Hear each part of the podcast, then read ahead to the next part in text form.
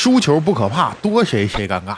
今天咱们就来聊一聊东欧这个组合在独行侠的首秀输给了国王之后，我们能从这两个人之间看出什么样的化学反应？这两个人的组合到底能不能够帮助球队走得更远？如果对这些话题感到有兴趣，请您一定要看下去，并且别忘了一键三连支持一下，谢谢你们。各位听众朋友们，大家好，欢迎来到 FF 球迷电台，我是春风。今天两场我比较关注的比赛啊，一个是湖人新援，这个咱们刚才上一期节目已经聊完了。那下一场就东欧组合在独行侠终于首次一块登场了。原本是以为呢是东子欧文起首发，达拉斯人笑哈哈，是这么个场景。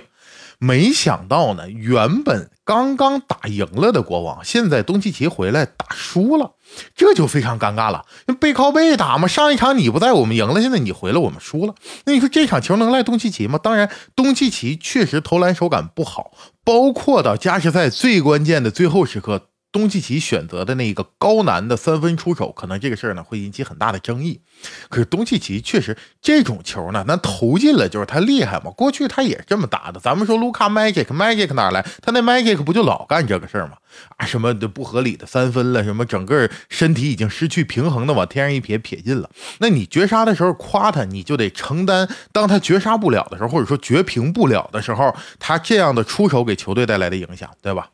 那现在这场球虽然咱们就一场啊，我大概发现了一个小小的问题，这是我今天在这期节目中想跟大家聊一聊的，就是欧文和东契奇他们俩之间现在没有形成有效的化学反应。很多情况下，因为 NBA 有薪资帽啊，所以呢，花多少钱办多少事儿嘛。大家都想要很多个巨星，可是没办法，那工资限制到这儿了。那怎么样把这个钱花来？两个巨星也好，咱们说三个巨星也好，它一加一要大于二，这才是有效的组合，对吧？其实，在有限的资金的情况下，大家比拼的也就是这个。那你一加一小于二的，碰上人家那大于二的，不就不好使吗？一加一小于二的这个问题，其实也。不只有像东契奇和欧文要面对这样的问题，咱们说这个快船，比如泡椒跟小卡，我认为这就是比较典型的一个一加一没能大于二的一个组合，对吧？包括我之前一直说杜兰特跟欧文在篮网，他们俩也面临这样的问题，因为你们两个人的打球的风格和特点太像了。那今天在到了独行侠之后，一样是这样。比如说这个鲍威尔站在弧顶的时候，他就左右看，我要不给左边这大哥，要不给右边那大哥。反正尤其到了加时赛，这一点特别明显，是吧？他不是找左边这，这就就找右边那个。那一开始呢，他是找了欧文几个。欧文呐，确实在比赛末段的时候。进攻博物馆手是真不软，他这得分能力确实是太强，并且欧文最后漂移着投进的那个三分，真是把我投服了。我觉得那个情况下，就是体现了欧文来到阵中的价值，因为咱们看。整个国王的防守啊，在最后关键时刻，他是这样：他防东契奇的时候，还是像过去那样，你只要跟中锋一挡拆，我两个人上去包夹，放你鲍威尔顺下。你顺下到中距离这个位置的时候，我还有后续的防守轮换，我防守还有后续的策略。可是现在不一样了，现在东契奇一被包夹，再找到欧文，这个时候你包不包欧文，这是一个新问题。以前没有这个人，对吧？无论咱们说这个芬尼史密斯啊，还是说这布洛克啊，还是小哈拉威啊，他都不是那个角色。你正常防就行。现在欧文就是你包不包？现在欧文再拿着球，他第二次再处理球的时候，他跟呃鲍威尔再形成挡拆的时候，欧文一个漂移的三分，对吧？这个是欧文的价值。可是这个价值，我的意思是，他没有将这两位球员他本身的能力最大化。在常规时间里，我看到了很多，因为我特别关注，我相信球迷朋友一样，就是想关注欧文来到独行侠阵中，他会扮演一个什么样的角色。那现在这场球咱们看下来是个什么角色呢？就是东契奇还是一个持球主要进攻的点。就假设说东契奇进攻啊，还他持球进攻这回合，那么他跟中锋形成挡拆，这个时候欧文在侧翼上就是扮演一个球的接应点。他跟过去的这些独行侠已有的球员，就咱们刚才举例说的那几位，唯一不一样的就是他拿到球之后，他还能二次再处理，或者说他拿到球之后，无论是他投射还是他自己去攻框，他的命中率、他的得分效率，那肯定是要比那些人高了。这不是一个量级的，不是一个级别的，这咱们就不用解释了。但问题是，现在他们俩当欧文拿到球二次进攻的时候，欧文再跟中锋挡拆，东契奇干嘛呢？东契奇又去侧翼作为那个接应点。如果咱们就简单的来看这个场景，其实说白了就是东契奇打的时候，欧文等着看有没有机会，如果有机会分到欧文这再打。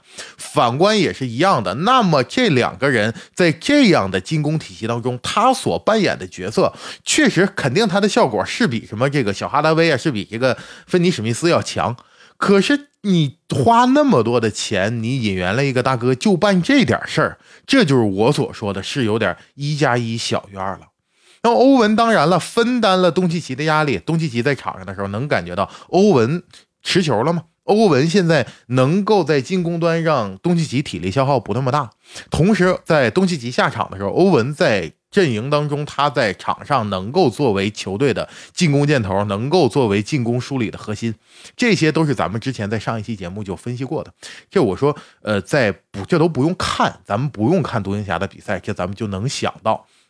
因为这是肯定会发生的变化，要相比于过去，那肯定是变好了。可是现在咱们不是讨论这两个组合，他能把球队带到多远吗？我认为，就目前欧文和东契奇所体现出来的化学反应。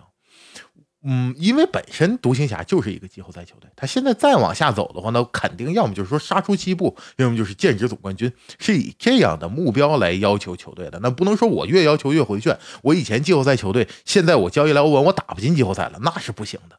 所以以更高的要求来看的话，能不能百尺竿头更进一步？我觉得现在看这两个人的组合，还不能说让独行侠再完成一次晋级。尤其是今天，我们也看出来，独行侠现在有个强大的、巨大的问题，就是他的内线防守。上一场国王算是验过货了，看出来你内线防守不行。今天小萨博尼斯那是使劲造啊，那给这鲍威尔造啥样了？鲍威尔上场二十四分钟时间就抢两个篮板，你作为中锋这是不合格的。那如果说你就是这样的，为什么不上伍德呢？伍德虽然防守不好，那人家还抢仨篮板呢，你俩都是一个盖帽的，伍德至少还能攻呢，是吧？所以说，呃，包括麦基现在在之后的赛程当中，他要扮演什么样的角色？会不会因为麦基他那个身高、尺寸、运动能力，呃，基德会不会重新给他寻找一个新的位置？这都是现在独行侠在内线里面面临着的问题。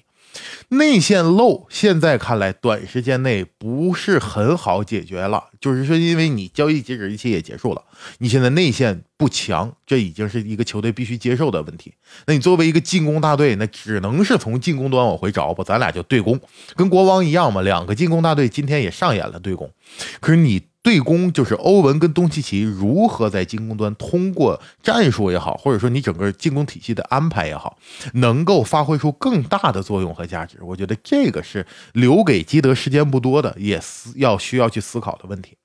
可是咱们话说回来啊，我分析独行侠这个交易，因为我不是一个独行侠的球迷，所以我我只是说我的观点啊。独行侠球迷，您听听是不是这么个道理？